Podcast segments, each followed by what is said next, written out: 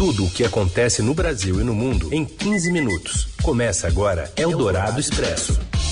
Olá, sejam todos bem-vindos a mais uma edição do Eldorado Expresso, que traz para você as principais notícias no meio do seu dia, para quem está no FM 107,3 Eldorado, ao vivo neste momento, mas também podcast em qualquer horário. Eu sou Raíssen Abac e estes são os destaques desta quinta, 15 de julho de 2021. Com mais armas de fogo em circulação no Brasil, os homicídios voltaram a crescer em 2020, após dois anos de queda. O presidente Jair Bolsonaro passa por avaliação no hospital em que está internado em São Paulo e evolui bem, segundo o boletim médico. O deputado Eduardo Bolsonaro disse que o pai pode ter que passar por uma nova cirurgia.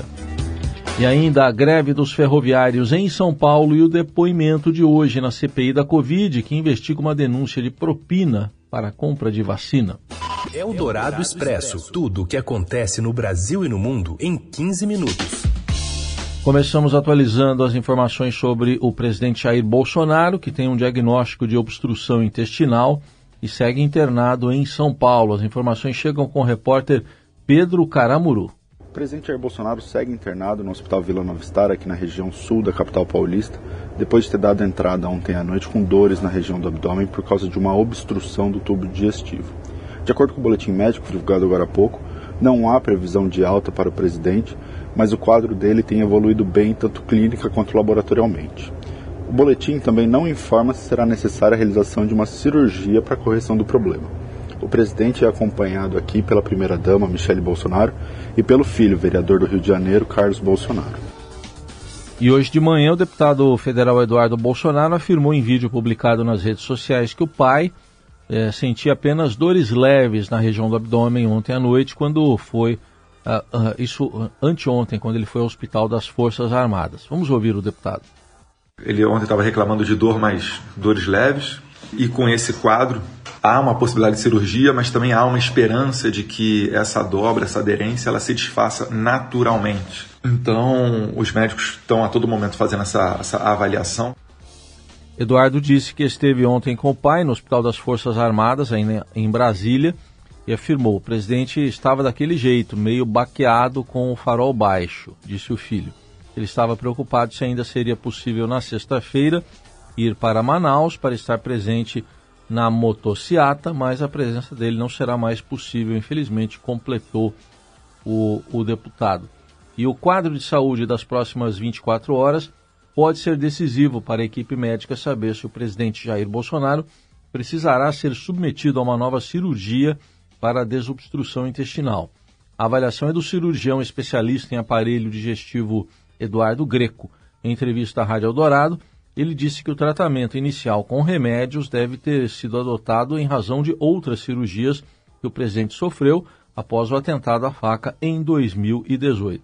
Ele está com uma suboclusão, ou seja, parcialmente né, o trânsito intestinal, a movimentação, está paralisada por alguma situação ali, provavelmente é que seja na região ali da cirurgia anterior. Como também tem uma tela, às vezes ela grudou, que a gente fala de aderência, né? Uma porção do intestino ela pode encostar ali naquela tela e ter grudado. Então, você operar novamente é uma cirurgia mais difícil. Então, se existe a possibilidade do tratamento conservador, que é o tratamento clínico, o tratamento não cirúrgico, o paciente fica em jejum com sonda e medicações. Ele é tentado no primeiro momento. Entre hoje e amanhã, no máximo, ele já deve mostrar essa evolução do quadro clínico. Para o especialista, o quadro também pode estar relacionado com a crise de soluços que Bolsonaro teve nos últimos dias e com fatores como estresse e ansiedade. Então, esse soluço que o presidente estava tendo já podia ser um pequeno sinal de um indício que ele já estava iniciando esse quadro de suboclusão. Porque quando você começa a ter a suboclusão, você começa a não eliminar adequadamente a alimentação. E aí o abdômen distende, o abdômen aumenta de tamanho, que é o que pode acontecer, e aí você tem uma pressão maior sobre o músculo diafragma. O soluço também tem uma situação que está muito relacionada a alguns pacientes ao lado de estresse e ansiedade, né? Então, provavelmente, ele é o presidente do Brasil, né? Então, com certeza, vive num, num momento com uma série de, de, de situações. Eldorado Expresso. O texto da reforma do imposto de renda na Câmara dos Deputados prevê o fim do incentivo ao Vale Refeição pelas empresas Mais informações chegam agora com a repórter de Economia do Estadão, Maiara Santiago. A proposta de reforma do imposto de renda do deputado Celso Sabino, do PSDB do Pará, continua gerando ruídos. Segundo o relatório entregue ao Congresso, ele estuda cortar os incentivos do Programa de Alimentação do Trabalhador, o PAT, para conseguir bancar a diminuição da alíquota do imposto de renda pago por empresas, que pode cair dos atuais 25% para 12,5%. Segundo as regras, as empresas que participam do PAT podem deduzir o dobro do valor gasto com a medida, que atualmente beneficia cerca de 20 milhões de brasileiros por meio de iniciativas como o Vale Refeição e o Vale Alimentação. Paulo Sommuti, presidente da Associação Brasileira de Bares e Restaurantes, diz que o setor foi pego de surpresa com o fim da lei e aponta que a medida vai afetar um segmento já arrasado pela pandemia, que está justamente precisando de ajuda. Já a Associação Brasileira de Benefícios ao Trabalhador diz que o programa é um dos mais bem-sucedidos do mundo, além de ser uma referência para a Organização Internacional do Trabalho. Em nota, as empresas de cartões de benefícios, como a Lelo, Sodexo e Ticket, disseram que seguem na defesa do benefício. Já a Central Única dos Trabalhadores também aponta que a isenção vai desestimular a concessão do Vale Refeição e do Vale Alimentação por parte das empresas. Eldorado Expresso. Os ferroviários de São Paulo estão em greve nesta quinta-feira. De acordo com a Companhia Paulista de Trens Metropolitanos, são afetadas as linhas 7 Rubi, 8 Diamante, 9 Esmeralda e 10 Turquesa. Já as linhas 11 Coral, 12 Safira e 13 Jade operam normalmente. O anúncio foi feito pelo sindicato da categoria na noite anterior e os trens da linha 8 Diamante estão circulando entre as estações Palmeiras, Barra Funda e Barueri, parcialmente, portanto. Na linha 7 Rubi também parcialmente circulando os trens entre as estações Palmeiras, Barra Funda e Caieiras. Já as linhas 10 Turquesa e 9 Esmeralda estão totalmente paradas e não há previsão para o fim da greve. Em audiência de conciliação, o Tribunal Regional do Trabalho propôs aumento salarial de 6,22%, mas a CPTM rejeitou o acordo e manteve a postura de reajuste zero. Em entrevista à Rádio Eldorado, o presidente da empresa, Pedro Moro, disse que a pandemia reduziu a receita da companhia em 60%. A CPTM hoje não tem condição de oferecer nenhum tipo de aumento salarial por conta da sua situação financeira, que é bastante crítica. Há um esforço tremendo da por parte da companhia para redução de custos e manter a operação em 100% como tem sido feito desde o início da pandemia. Já o presidente do Sindicato dos Ferroviários, Heloís Alves Matos, pediu desculpas à população, mas disse que a categoria chegou ao limite após dois anos sem reajuste salarial.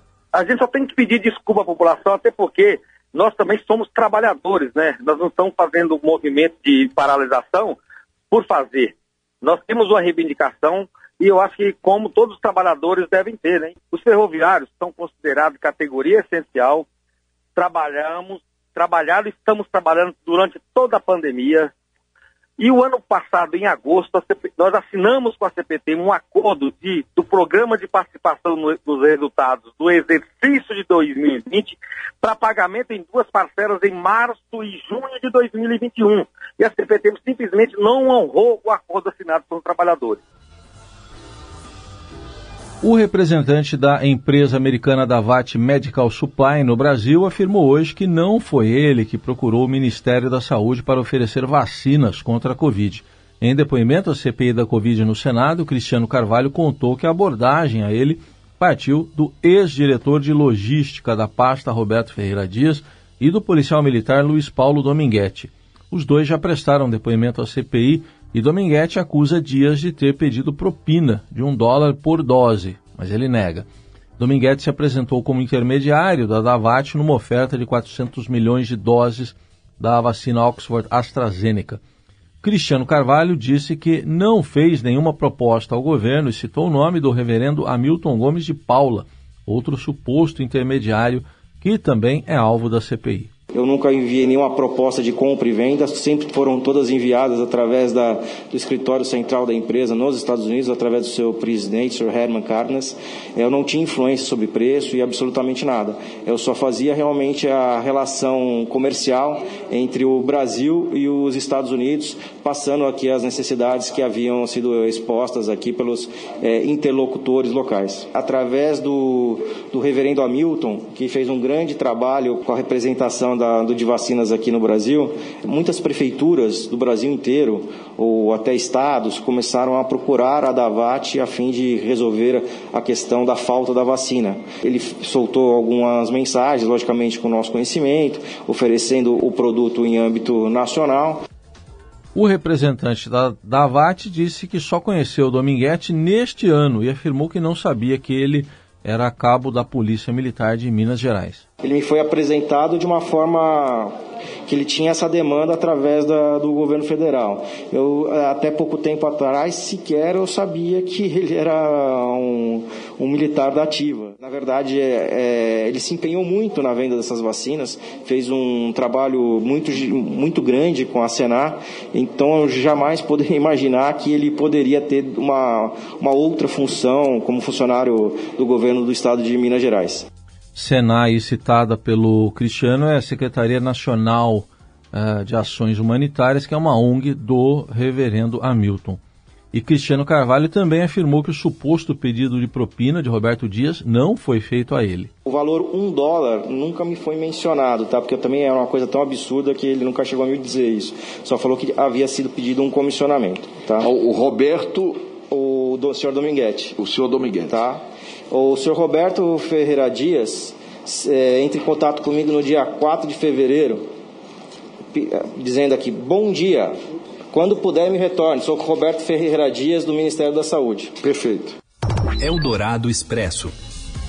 Com mais civis armados, o número de homicídios volta a registrar alta em 2020. Os detalhes com Felipe Resque. Após dois anos em queda, o número de assassinatos cometidos no Brasil voltou a subir em 2020, segundo a mais nova edição do Anuário Brasileiro de Segurança Pública. Os dados que são compilados pelo Fórum Brasileiro de Segurança Pública apontam que houve mais de 50 mil assassinatos no país. Esse índice representa um aumento de cerca de 4% em relação a 2019. O mau desempenho do Brasil é puxado principalmente pela alta em dois indicadores. A de homicídios dolosos, ou seja, aqueles assassinatos comuns que são cometidos quando o autor tem intenção de matar, e também o aumento no número de mortes decorrentes de intervenções policiais, a letalidade policial. Com o crescimento de mortes violentas, o Brasil chegou à taxa de 23,6 assassinatos para cada 100 mil habitantes. Esse índice é pior do que o de 2019, mas ainda é menor, ou seja, melhor do que nos anos anteriores desde 2011. Para especialistas, há uma série de fatores que explicam esse aumento recente. Entre eles, a maior circulação de armas de fogo nas mãos de civis. Também há impacto de outros motivos, como por exemplo disputas de facções criminosas e até o tensionamento entre corporações policiais e governos estaduais. Um caso muito claro disso foi no Ceará, que registrou um motim da polícia no ano passado e foi o estado em que os homicídios mais cresceram. Você ouve Eldorado Expresso.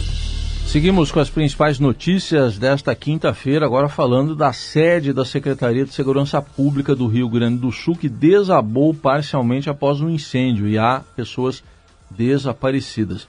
As informações chegam com o João Quer. Boa tarde, Heisen. Um incêndio na noite dessa quarta-feira atingiu o prédio onde funcionavam as sedes administrativas do DETRAN, da Secretaria de Segurança Pública e do Instituto Geral de Perícias do Rio Grande do Sul. Na manhã de hoje, dois agentes do Corpo de Bombeiros que atuaram no combate ao fogo estavam desaparecidos. O governador Eduardo Leite afirmou mais cedo que, por hora, a prioridade absoluta do governo é encontrá-los. Ainda na noite de ontem, cerca de 70 bombeiros participaram da ação, mas de acordo com o coronel César Eduardo Bonfatti, comandante-geral do Corpo de Bombeiros, eles encontraram dificuldades internas e externas no combate ao fogo. A informação preliminar é de que o incêndio teria começado no quarto andar do edifício, onde funcionava a superintendência dos serviços penitenciários, mas o motivo do acidente ainda não foi constatado. Também de acordo com o governo do estado, o que sobrou do edifício será demolido. O Estadão segue acompanhando o caso e as atualizações podem ser encontradas no nosso portal. Eldorado Expresso. Atletas da seleção brasileira de futebol feminino estão a caminho da Olimpíada do Japão. Fala, Robson Morelli. Olá, amigos. Hoje eu quero falar da seleção brasileira feminina de futebol. Isso mesmo, do time da Marta e do time da técnica Pia Sandhage. Ficaram 20 dias treinando nos Estados Unidos, de olho nos Jogos Olímpicos do Japão de Tóquio. Vão deixar os Estados Unidos é, nesta quinta-feira, chegam a Tóquio na sexta e já pensando no primeiro adversário que é a China. Ai, ai, ai, não é um time fácil para o Brasil enfrentar. O Brasil ainda tem a Zâmbia e a Holanda na chave. Angelina, Marta e a Debinha foram as últimas jogadoras a se apresentar para treinadora. Elas estavam com compromissos nos seus respectivos clubes. É, e agora o time treina de olho, de olho na medalha. Lembrando que o Brasil nunca ganhou o ouro, o ouro olímpico, ganhou já a prata é, em 2004 na Grécia e também em Pequim em 2008. No Rio de Janeiro, nas últimas é, Olimpíadas, ficou em quarto lugar, um resultado ruim diferentemente do time masculino que ganhou o ouro naquele pênalti cobrado por Neymar. É, e a seleção feminina então começa a sua caminhada pensando no ouro nos Jogos de Tóquio. É isso, gente. Falei, um abraço a todos, valeu! E assim a gente encerra mais uma edição do Eldorado Expresso, que você também acompanha as atualizações nas plataformas do Estadão de todas essas notícias. Ótima quinta para você, até amanhã. Você ouviu Eldorado Expresso tudo o que acontece no Brasil e no mundo em 15 minutos.